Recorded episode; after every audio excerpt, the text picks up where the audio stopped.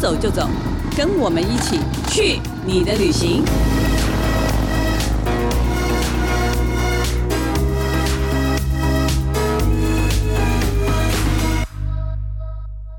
大家好，这里是静好听与静周刊共同制作播出的节目，我是静周刊美食旅游组的副总编辑林义君。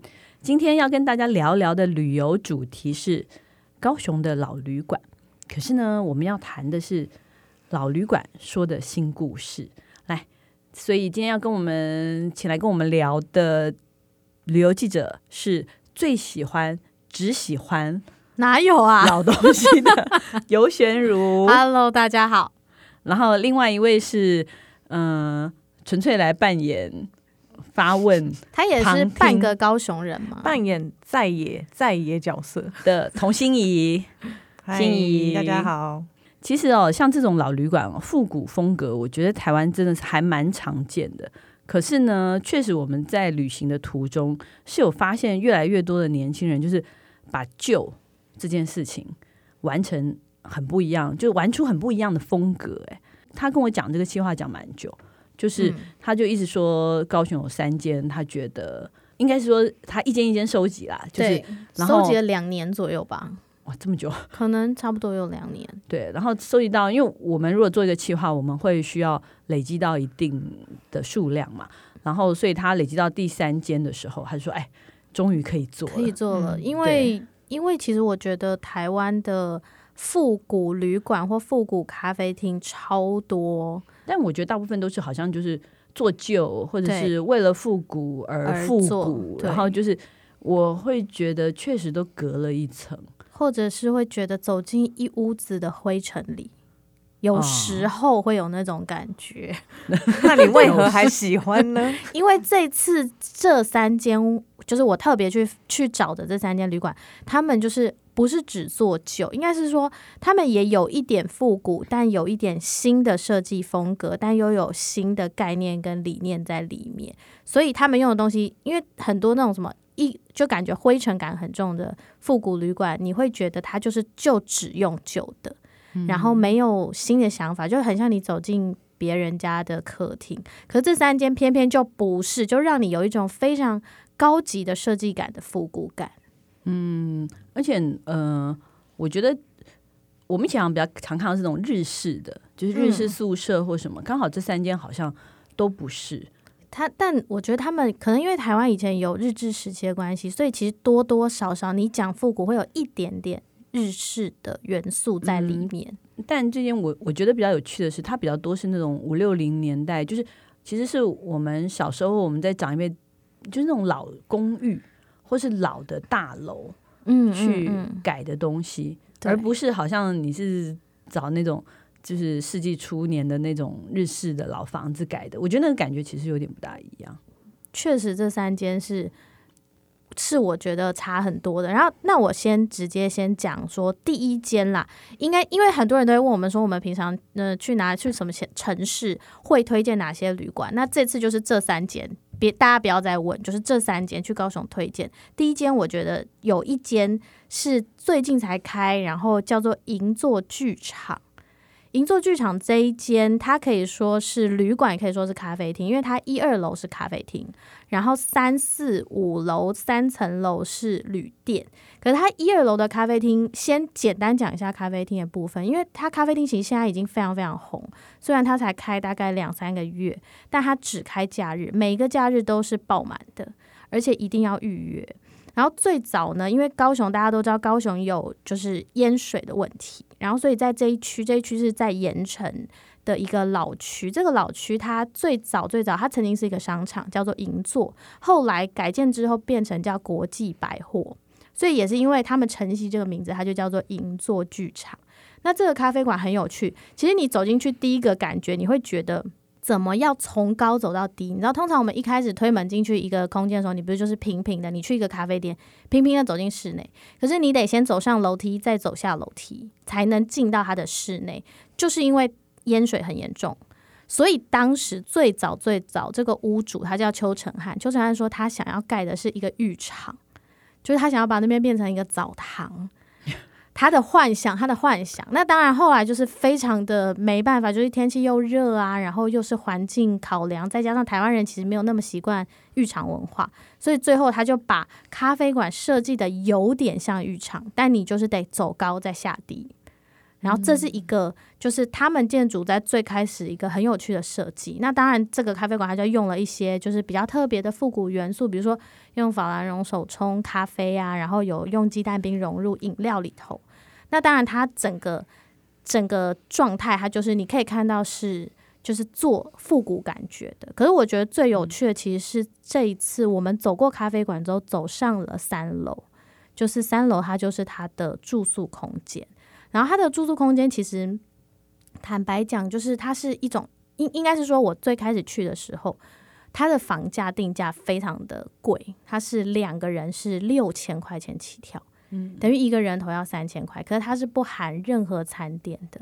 那我记得在访这个点之前，我打电话问邱成汉说：“诶，我想先问你，你怎么敢开这个价格？”他就只有回回答我一句话，他说：“因为我觉得我值得用这个价钱。”他就只有这样说。那其实那个时候我是非常的问号，因为这等于是在高雄民宿的天价，然后所以就已经到达顶标了。可是进去之后，我就发现原来它是把非常非常多空间解构、重新拆解。比如说三楼我们一进去的右手边空间是一个像是合适的客厅，可是它是那种日式老宅，我们进去之后会有。就是像长屋会有一个右手边的空间的客厅的感觉，然后它是就是非常充满的榻榻米的香气，然后那边以前是那种洗法院的女士的宿舍，所以它保留了一片粉红色的洗手台的砖墙，然后第一个空间其实就这样而已，然后它非常非常简单，然后它用旧的木，然后你进去会觉得有一种。真的是时光停止的那种感觉，但是却又一切你是觉得是扑鼻而来的那个榻榻米的香气，但满眼都是木头色，然后旁边是旧时的那种铁花窗，然后往上楼走会是到第二个空间，第二个空间就是大家会觉得比较是住宿区的感觉，然后它也一样是有一个榻榻米的开放住宿空间，可是有一个我很喜欢的地方，就是它在楼梯下面做了一个。只阅读漫画的漫画区，就变成一个是你一个人可以窝着的角落。然后它设计了一盏灯，从窗外打进那个小角落，让你可以窝在那边看书。然后再来往上走，就是很怪，就是它竟然第三层楼的空间，它是做客厅，就是那个客厅是厨房的客厅，然后是很大有采光的。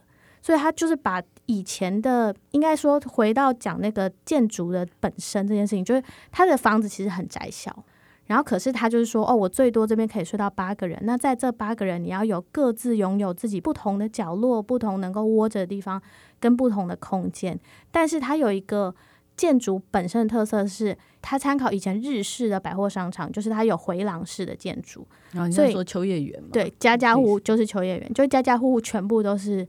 前面有走道相连的，所以这个国际商场虽然每一栋楼空间不大，但它每一家户全都是连起来的，就它是有一个天井，对不对？对，但是天井是在屋外哦，所以你往外走就是全部都是回廊、回廊、回廊，走到、走到、走到，所以每一家其实你感觉很暗，你唯有走走一直往上走，往上走会越来越亮，一直走到上面才会觉得哇，我看到天光的那种感觉。我看过照片，是我觉得它是一个非常非常有电影感的一个。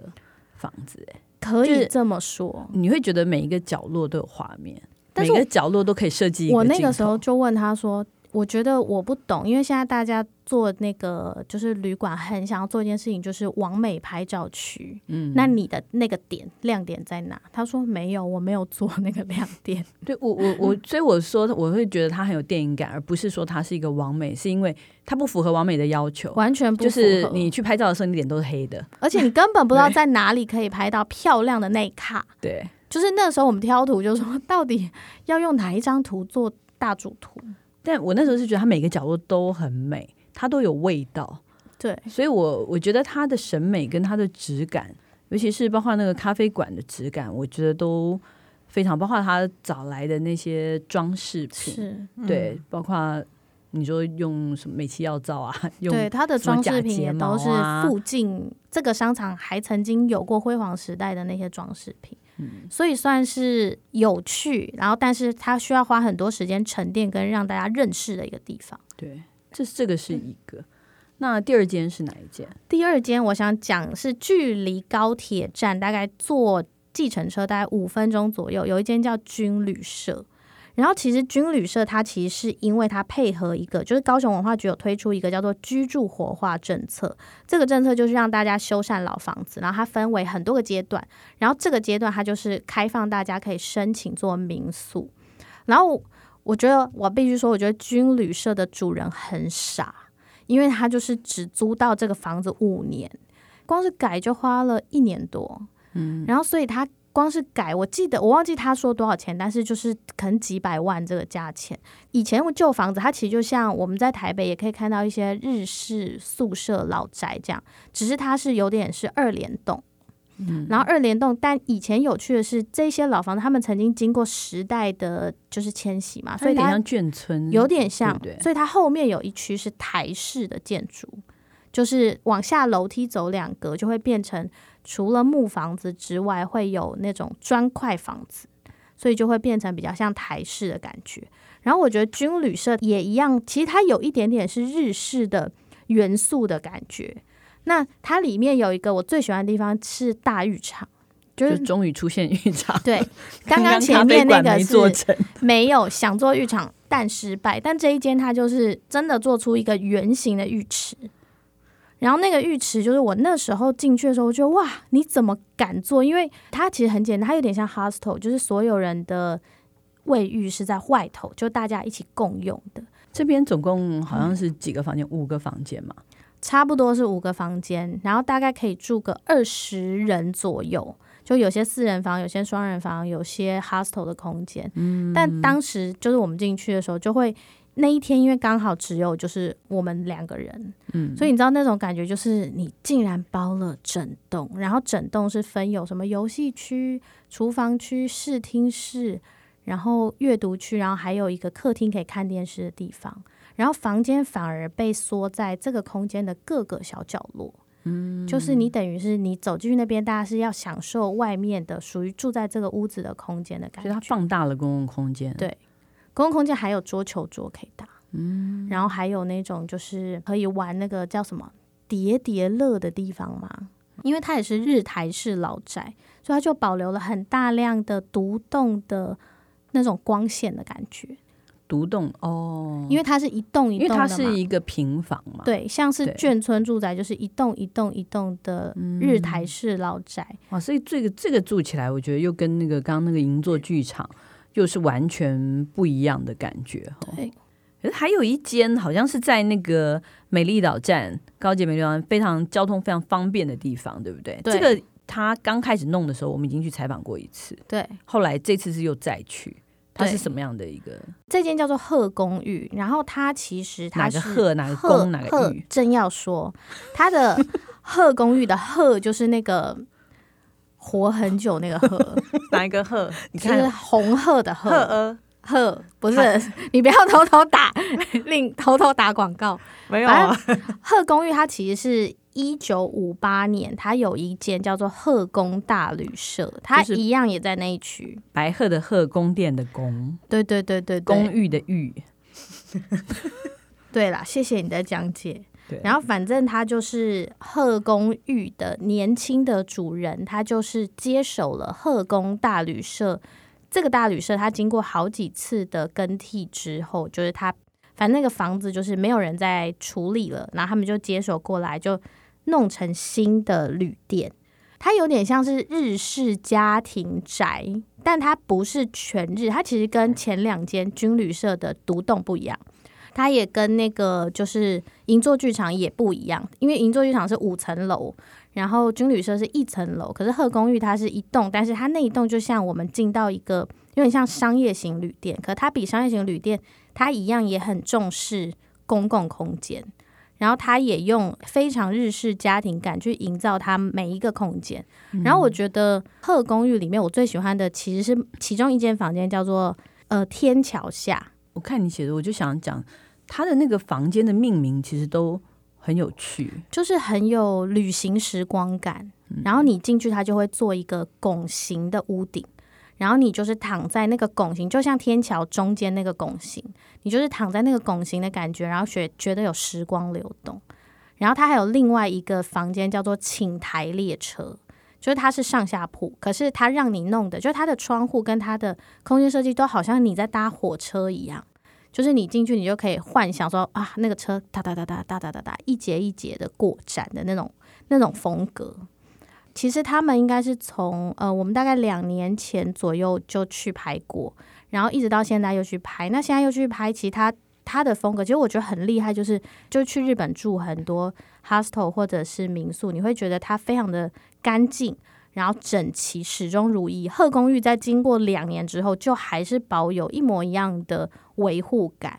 那唯一就是比较不一样的是，他开始找一些插画家合作他的房间，所以他就找了插画家在那个空间里面画出一个主题，叫做“千年万年”，浅色系的。然后就是有一些就是你可以自己想象的是什么动物，因为鹤就是鹤。鹤千年，归万年。是，所以讲到龟，它的一楼开了一间叫做“龟时间”的河阳式的咖啡店。这等一下再讲。我觉得贺公寓它整个的气氛，就是它一直是就是刚刚说的日式家庭宅，然后你进去你会觉得有一种非常安静，然后像走进朋友家。但是你仔细去看它每一个细节的布置，它却又有老台湾的气质。比如说你进去，它准备了一壶就是。奶奶家还是阿姨家的那种旧的热水壶，然后倒出来有热的经济茶给你喝，就是那种招待客人很盛情招待客人，却又保有自己空间的感觉。那我我印象很深刻是他的那个好像厨房还是餐桌的空间，对，那是可以用的吗？还是一般客人其实也可以用，可是我去我不知道怎么用哎，因为它非常的真的非常居家感，但它那个。大餐桌就变成说，你可以在那边上面吃早餐，然后还有就是他们会办一些料理教室。哦，那除了这个地方，还有另外一个公共空间，就是嗯那个阅读的对空间嘛。阅读区它其实也是做了一个完整的木头，就是很包覆感的一个空间。你进去，你可以找一个就是那种蓝骨头的沙发，然后窝在角落，就好好的看一本书。所以它是一个不但房间很有特色，就你走出房门。你还可以再享受到又另外一种不同风格的公共空间的一个地方。是的，好，你可以开始讲你的归时间。干嘛对归时间那么不耐烦？没有，因为他那时候问我说，因为他是不知道为什么叫千年万年。我说，因为日语有一句俗语就是“哦，贺贺千年”，就是归万归万年，归万年，看面慢年。所以他们取叫归时间，应该就是因为上面的是叫做贺。对，所以它很对应，因为它是鹤宫，然后下面就是龟时间，对，就是乌龟的龟的时间。我一直好奇，玄如他之前有写过说，哎，龟时间是一间跟不上时代的咖啡店，所以我就好奇，为什么你会用这样的形容去形容这间店？因为那是老板自己说的，那个老板就是他，他们不是他有在鹤公寓办那个料理教室，然后我那时候去采访他的时候，他就说。哦，我们其实很很少，就太忙了，很难有机会去其他咖啡店。然后我们也不是做什么完美风格啊，什么都不是，就是一个非常的跟不上时代的店啦，真的很跟不上时代。他就一直这样跟我讲。然后他们的店有趣的是，他们的重点在餐点的配菜，然后他用的东西就是他自己的自物，就是他的，但是他的配菜就是来自于高雄附近一些小农的青菜。我这次吃到的一个东西是，我觉得台湾应该算比较少吃到，就是那个冲绳塔可饭，就是白饭上面有 cheese 生菜啊、脆玉米片跟他们自己煮的肉酱。他们却跟我讲说，这个重点不是肉酱，也不是饭，是上面的生菜。就是你可以去吃吃看那个生菜的脆度、它的新鲜度跟它的口感。所以那个时候我进去，我就觉得哇，这间店真的非常的跟一般的咖啡店完全不一样的感觉。就是他永远就是他爱怎样就怎样，不但跟不上时代，然后还硬要把配角当拿来当主角，就是可能也不想介绍生菜，然后其他没有特别介绍。老板很任性哎，不想跟上跟上时代，然后菜自己觉得他的重点跟人家不一样。对，不过我觉得很有趣，是因为其中这呃银座剧场还有那个军旅社两家都是今年开的嘛。嗯，其实以前我们都会觉得说，像这种旅馆。好像有时候开来是会吸引一些国外的旅客，可是今年对，就是活生生的就没有半个国外旅客，可是他们还是就是经营的还不错。所以我觉得嗯，也表示说，这样子风格的旅社其实还蛮受台湾人的欢迎的哦。可以这么说。但是就是有了疫情之后，对他们来说，另外一方面也是经营的算辛苦。因为鹤公寓在最严重的疫情的时候，它大概一周只有一两个房间卖出去。就是这些人那么努力，就是想要在这块土地上弄出让人家非常眼睛一亮的住宿作品啦，然后可是却遇到疫情，所以真的可是我觉得他们这种有质感的审美的这种旅社，其实可以长长久久做下去。我我觉得大家是看得见的耶。但是军旅社只签约五年呢、那我们可以帮他祈祷，他可以签下一个五年呐、对不对？对啦，加油！帮他呼吁一下，这样子。好，那我们休息一下，等一下回来再跟大家分享旅行记者在旅行中发现的有趣伴手礼。开箱旅行，Hello，欢迎回来。我们这次呢要跟大家分享一下，在高雄的盐城区才买得到的有趣的生活用品。我要强调是生活用品，好，OK OK。因为我要先讲我我买到的，哦，你没有要先让我说，我不要让你先说，我这个很特殊说哎、我的比较特殊吧。哦，好啦好啦，好，我先讲这个，就是，哎，这个我好像是上次就是在盐城随便逛的时候，而且我真的已经回不去那家店了。然后我记得就是在一个盐城里面小巷子的，你知道它常常就是整排都是黑的嘛，对，然后里面就只会有一两家店开。然后我记得就其中一两家店开，有点像是委托行，就是什么都卖，嗯，而且是真的一对还年纪蛮大的老夫妻在顾店。然后呢，那他前面就有一柜，就是都是那种卖那种牛角做的刮痧用品。那我觉得刮痧板大家还蛮常看到，就是各种半月形的刮痧板。我这边看看就发现说，哇，它有一个很特别的东西。像你那个造型手上那个吗？对啊，对啊，童心怡，你最童心怡试用看看，那那个造型你觉得这造型像瓜牛。我跟你讲，它这个造型超多功能的，它像一个鞋把，很就是下面是一个鞋把，但鞋把上面长了两个瓜牛的眼睛眼睛，就是嗯青蛙眼睛。那这眼睛，要干嘛？然后重点就在这个眼睛，因为我是那个老太太示范给我看，我就就觉得如获至宝，我就哇，真的是太好了。它那两个那个用也是牛骨做的那个眼睛呢，刚好可以来顶你那个两个眉心的地方。那你知道我们，因为我们常呃看电脑啊，或者是看手看手机，就是你你可能这边很累，然后你有时候常常会用手去捏你的那个眉心，它刚好就是按这个眉心的两个穴道，然后挖鼻孔也刚好哎，那个不刚好，不刚好。挖鼻孔刚好我鼻情时代，孔没那么麻烦你注意一下卫生，好吗？挖完鼻孔，等一下我要回去。泡那个 消毒水。哎，你这牛角真的多功能呢。对，好啦，而且我觉得这怎样现在是要个是试用，是不是？对啊，你试没有，我觉得这个就是是盐城区可以，就是他会买到一些就是那种老智慧的生活用品。然后我分享的是这个啦，然后我知道那个有雪荣要分享都是那种很奇奇怪怪的，奇怪没有，没有，对没有，没有，没有一。如往常奇怪一。如往常。因为其实就是因为之前那个义军就说要分享那个美琪药皂嘛，然后那边其实也买得到美琪药皂跟明星花露水这种。就是基本的 old fashion 的商品哦，我记得我们拍的时候，摄影还说那个到处都有啊，不用特别拍那个，哪个？就哪个就？是美琪药皂跟明星花露水。哦，对然后，可是我昨天就是我仔细的观察一下，那边还买到一个很妙的东西，叫做手工假睫毛，就是真用真的头发弄成的。哟然后就是据说它比一般外面现在卖的假睫毛还要浓密很多。